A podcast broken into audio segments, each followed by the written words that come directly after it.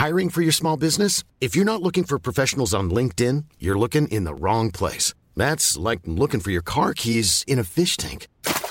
LinkedIn helps you hire professionals you can't find anywhere else, even those who aren't actively searching for a new job but might be open to the perfect role. In a given month, over 70% of LinkedIn users don't even visit other leading job sites. So start looking in the right place. With LinkedIn, you can hire professionals like a professional. Post your free job on linkedin.com slash people today. There's never been a faster or easier way to start your weight loss journey than with PlushCare. PlushCare accepts most insurance plans and gives you online access to board-certified physicians who can prescribe FDA-approved weight loss medications like Wigovi and Zepbound for those who qualify. Take charge of your health and speak with a board-certified physician about a weight loss plan that's right for you. Get started today at plushcare.com slash weight loss. That's plushcare.com slash weight loss. plushcare.com slash weight loss.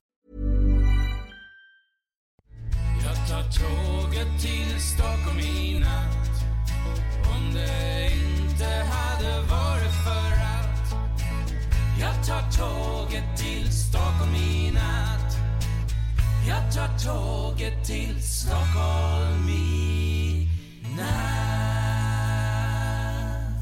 Hola, ¿qué tal? Soy Dani y esto es Haciendo el Sueco. Hoy traigo material por si vienes aquí a hacer turismo y voy a hablar de los eh, siete museos indispensables para que conozcas bien la ciudad y también conozcas bien el país de Suecia.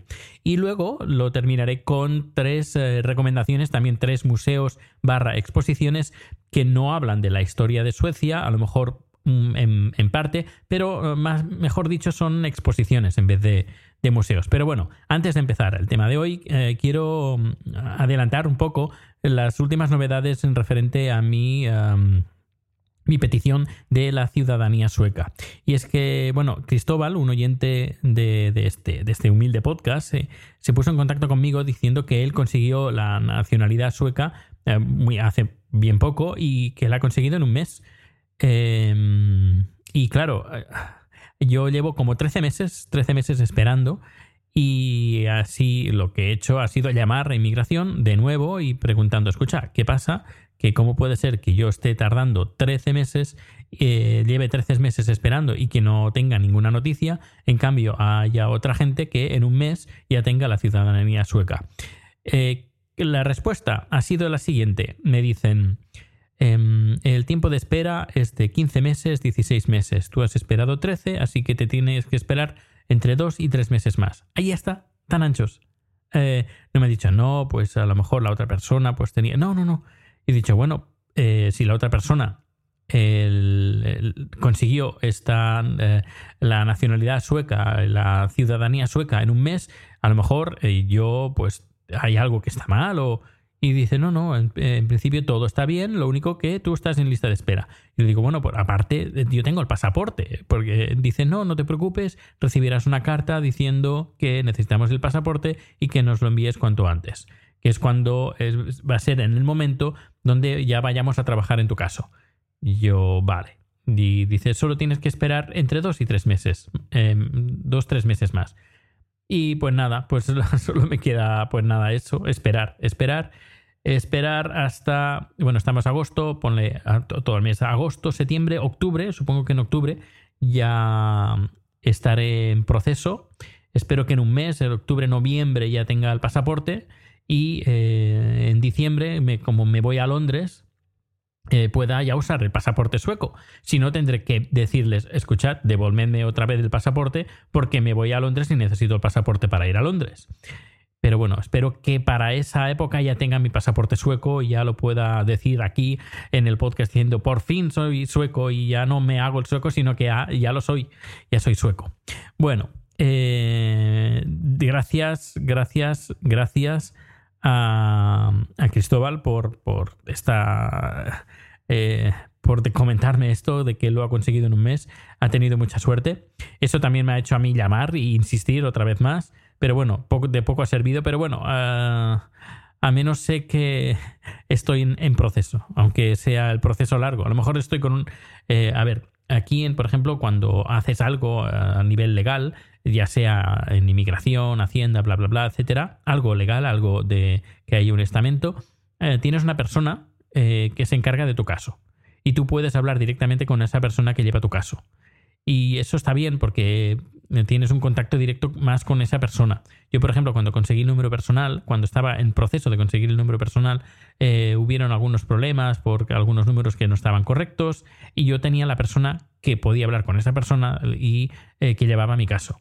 Y esto está, está bastante bien, está bastante bien porque tienes a una persona. No cuando llamas, por ejemplo, ahora en este caso, como está en, en línea de espera, no tengo a la persona que lleva mi caso. Es decir, no, de momento que yo sepa, no tengo una persona que lleva mi caso porque estoy en lista de espera. Pero en el caso de que lo lleve y hubiera algún problema, pues siempre puedo hablar con esa persona y que es la que es una persona que lleva mi caso. Bueno. Vamos a por eh, los museos indispensables mm, que tienes que visitar si vienes a, Estocolmo. Mira, eh, empezando por el número 7, el Museo Nacional. El Museo Nacional está bastante bien, eh, está en, Bueno, está muy cerca del centro, está al lado del, del, hotel, del Gran Hotel, que es donde se alojan los premios Nobel cuando, cuando vienen aquí, en la primera semana de diciembre, que se entregan los premios del día cada 10 de diciembre. Eh, pues al lado, muy cerca, está el Museo Nacional. Eh, por cierto, ahora voy a hacer la lista, pero más adelante detallaré uno por uno de qué es lo que hay en cada, museo. Bueno, pues en este Museo Nacional, así haciendo a grosso modo, eh, puedes encontrar pues cuadros, eh, esculturas, pero sobre todo la parte que más me gusta es sobre diseño de los años 50, 40, 50, 60, diseño sueco, y puedes encontrar cosas muy interesantes, cosas incluso eh, cotidianas que aún siguen en el diseño de hoy. Incluso hay una botella de, la de leche, de la leche sueca, y porque antes había un monopolio de la leche, era como la del gobierno, y como lo mismo que, bueno, más o menos lo mismo no, pero era el gobierno que controlaba eh, la producción de la, de la, leche. Hoy ya no, pero eh, el diseño, por ejemplo, fue diseñado en los años 40-50 aproximadamente, no recuerdo exactamente, pero bueno, ahí puedes ver el, cuándo se diseñó y, el diseño, que es, bueno, es, es eh, tradición, ese diseño es tradicional en Suecia. Luego, en el número 6 tenemos el Medelstad Museum, que sería en español el Museo Medieval de Estocolmo. Ahí puedes ver, pues, por ejemplo, eh, los inicios de, Estocolmo, por qué se llama Estocolmo, Em, que estaba rodeada por, troncos que, estaban en el medio del mar, pues puedes verla con la evolución de la ciudad desde, pero sobre todo en la época medieval, que fue cuando se fundó la ciudad. Muy interesante. Está en la misma isla donde está el Parlamento. Luego en el número 5 está el Palacio Real. El Palacio Real es interesante. Puedes ver ahí el cambio de guardia que se hace sobre las 11, 12. Hay una, hoja bueno, se puede ver, se puede ver en la página web, eh, si no me equivoco, la lista de los, eh, cambios de guardia, eh, la hora que lo hacen, en los días que lo hacen, ahora en verano lo hacen cada día, si no me equivoco, en invierno no. En invierno hay que mirar qué días lo hacen y qué, qué horarios. Y también ves quién hace el cambio de guardia si hay banda musical, si no hay banda musical, si son los de la montada, si son, bueno, lo ves, si son los marines, etcétera, etcétera. Ahí lo puedes ver todo. Este es el número 5. Por cierto, hay que decir también, este ranking lo he hecho yo. Es por, mi, por mis intereses. A lo mejor eh, tú pondrás el Royal Parlas en el número 1 o en el número 2, pero para mí está en el número 5. Luego, el número 4, el número 4, el Nordiska Muset. Nordiska Museet está en la en, en ¿cómo se llama? en ah, en sí, que es la isla donde está incluso la embajada española, es donde está el parque de atracciones, es donde está hay muchos museos, está el Basa Museo, que luego hablaré de él, y ahí está el Nordiska Museet. Es un museo que es bastante grande, aunque la, idea original era como cuatro veces más grande. Pero como iba a ser más grande que el Palacio Real, pues claro, no, podía ser. Es decir, algo más grande que el Palacio Real, pues no puede ser. Así que eh, le cambiaron los planes al, constructor y al, arquitecto y al final pues se tuvo que conformar con el museo que tiene ahora. Es bastante grande ¿eh? y está bien porque puedes ver un poquito pues, la, evolución del, del- de Suecia, las construcciones. eh, eh, también hay una exposición sobre los lapones. Esta es muy interesante para descubrir Suecia. Luego tienen de vez en cuando, pues tienen exposiciones temáticas que van cambiando dependiendo de la temporada. Eh, pero sí, es un museo muy interesante que visitar. Luego, en el número 3 tenemos Skansen. Skansen también está en la misma isla, en el mismo lugar. Skansen es un museo al aire libre y también zoo, pero es un zoo donde no vas a encontrar jirafas y leones y tigres, sino vas a encontrar animales autóctonos de, Suecia. Es como una especie de pueblo españoles de Barcelona, eh, con la diferencia que el pueblo español de Barcelona son reconstrucciones de edificios emblemáticos. En cambio, aquí lo que hicieron fue eh, trasladar edificios eh, suecos tradicionales, los desmontaron y los llevaron a Skansen. Es interesante. En verano es más interesante por el, por el clima, pues no llueve ni. Pero bueno, está abierto todo, si no me equivoco, está abierto todos los días del año, incluso en invierno. Es interesante eh, asistir a fiestas nacionales porque hacen actuaciones y eh, es interesante. Em, ¿Qué más? Número 2. Número 2 tenemos al Museo Basa, que también está en la misma isla, el Museo Basa. Es un museo donde puedes ver el Titanic nórdico, eh, un barco que se hundió sobre el siglo Hey, I'm Ryan Reynolds. Recently, I asked Mint Mobile's legal team if big wireless companies are allowed to raise prices due to inflation. They said yes. And then when I asked if raising prices technically violates those onerous two year contracts, they said, What the f are you talking about, you insane Hollywood ass? F- So to recap, we're cutting the price of Mint Unlimited from $30 a month to just $15 a month. Give it a try at mintmobile.com slash switch. $45 upfront for three months plus taxes and fees. Promo for new customers for limited time. Unlimited more than 40 gigabytes per month. Slows. Full terms at mintmobile.com. Hiring for your small business? If you're not looking for professionals on LinkedIn, you're looking in the wrong place. That's like looking for your car keys in a fish tank. LinkedIn helps you hire professionals you can't find anywhere else, even those who aren't actively searching for a new job but might be open to the perfect role. In a given month, over 70% of LinkedIn users don't even visit other leading job sites. So start looking in the right place. With LinkedIn, you can hire professionals like a professional. Post your free job on linkedin.com/people slash people today. Everyone knows therapy is great for solving problems, but getting therapy has its own problems too, like finding the right therapist, fitting into their schedule, and of course, the cost. Well, BetterHelp can solve those problems. It's totally online and built around your schedule. It's surprisingly affordable too. Connect with a credentialed therapist by phone, video, or online chat, all from the comfort of your home. Visit betterhelp.com to learn more and save 10% on your first month. That's BetterHelp, H E L P. 16, 17. eh, pero bueno, ya hablaré más detenidamente sobre el, Museo Basa también. Dedicaré un número especial solo para el Museo Basa. Yo, a ver, es el museo más visitado de todos los países nórdicos. Es mítico, ir, hay que irla a visitar. Eh, está bien, pero eh, claro, a mí me lo pusieron tan, tan, tan, tan, tan bien que cuando yo fui ahí dije, bueno, a ver, está muy bien, se ve el barco, que está muy bien conservado, se puede ver todo. eh, además, era, fue como una especie como de máquina, no, máquina del tiempo, no, cápsula del tiempo, porque eh, se pudo, cuando se, sacó el barco, se pudo conocer pues qué es lo que la gente comía, qué es lo que la gente bebía, cómo vestía, cómo eran las armas, porque todo se conservó muy, muy, muy bien. Pero, mm, bueno, es un barco, es solo un barco, que está muy bien, pero es solo un barco.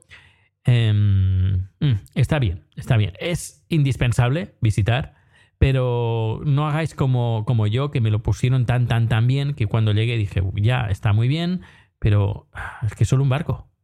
Em, eh, pero es, ya te digo, está en el número 2 porque eh, cuando ya entiendes, conoces la historia, eh, que ya te la contaré, pues ya lo aprecias bastante, bastante más. Y luego en el número 1, para mí, el número 1 es el ayuntamiento, el Stadhuset. El ayuntamiento, que es un edificio precioso y por dentro más precioso aún, eh, se hacen. eh, la única forma que tienes para visitar el, museo es a través de eh, los guías que tienen ellos. no puedes ir ahí digo, voy a ver el, eh, voy a ver el ayuntamiento por dentro mm, la hora que me apetece, el día que me apetece. No, no porque es un ayuntamiento que está en funcionamiento y está la zona de, las, visitas guiadas, que dependiendo de qué día a lo mejor tienes salas que no puedes visitar, porque a lo mejor hay una junta o hay algo importante y no puedes visitar, eh, es por eso que también es interesante visitar la, la, página web para ver qué días están disponibles y cuáles no. Normalmente en verano están todos los días disponibles y hay un montón de gente y se agrupan en varios grupos. Eh, las guías se hacen en diferentes idiomas, incluso en español. Eh, yo lo he visitado como cuatro o cinco veces. Es más, lo hice la guía un par de veces en plan ilegal, entre comillas, porque solo pueden um, guiar el ayuntamiento los guías oficiales del ayuntamiento.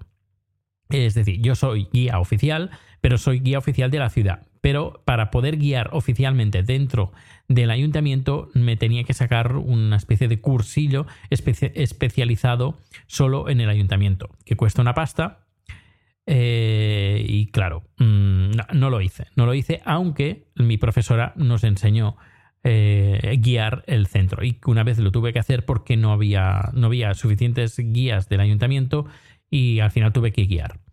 Y un día haré la guía también eh, para ti en, formato audio para que puedas descubrir todo lo que esconde el ayuntamiento por dentro. Que ya te digo, es precioso. Además, el ayuntamiento, perdón, el ayuntamiento por dentro eh, tiene varias salas que son usadas para la cena y el baile de los premios Nobel. Eh, se hace, sí, la noche siguiente, no, la, la, noche, la misma noche, donde se, que se entregan los premios, el día 10, pues por la noche todos los premiados y también varias gente, incluso estudiantes universitarios, que entran en una especie como de concurso para poder, para poder asistir a esa cena, pues, pues ahí está la cena y luego el baile.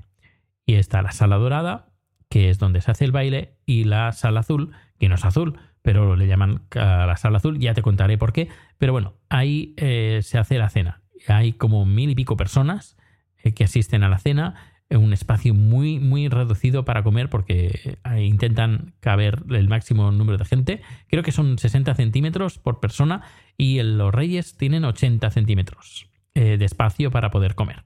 Ahí está el rey, la reina, la princesa, los laureados, los familiares. Bueno, eso ya lo contaré más detenidamente y esto lo tengo en el número uno, el ayuntamiento. Precioso, precioso, precioso y más cuando conoces la, la historia. Y luego los tres eh, museos así que también se pueden visitar, pero más bien son exposiciones. Eh, por ejemplo, si te gusta la ciencia, eh, pues te recomiendo que visites el Museo Nobel. Museo Nobel está en Gablastán, está muy cerca, muy cerca de donde yo trabajo. Y bueno, está bien, es bastante pequeño, es solo una planta, aunque parece que tenga dos. no, la segunda planta está el la Academia Sueca, es la Academia Sueca de la Lengua, que es la institución que elige el Premio Nobel de Literatura. Pero en la planta baja, ahí está el Museo Nobel. Ahí se pueden ver, pues, eh, bueno, puedes ver a quién, quiénes ganaron los premios Nobel. Eh, creo que tengo un vídeo en el canal de YouTube donde se puede ver Uh, hice un pequeño reportaje de en vídeo, lógicamente, si está en YouTube es de vídeo, eh, donde se puede ver un poquito por dentro lo que es el museo, el museo Nobel. Eh, luego tenemos, si te gusta la fotografía, el Fotografisca es un, es un edificio, fue una fábrica antigua eh, y remodelada, que es el Museo de la Fotografía. Está muy bien, pero también depende de la exposición que vayas a ver. Claro, por ejemplo, yo fui a ver, yo creo he ido tres o cuatro veces y las exposiciones, por ejemplo, una fue la de Mafel Torte, que fue muy interesante. Otra también, la de, oh, no me acuerdo del nombre, es una fotógrafa americana que tiene fotografías muy emblemáticas sobre políticos, cantantes, actores, directores de cine.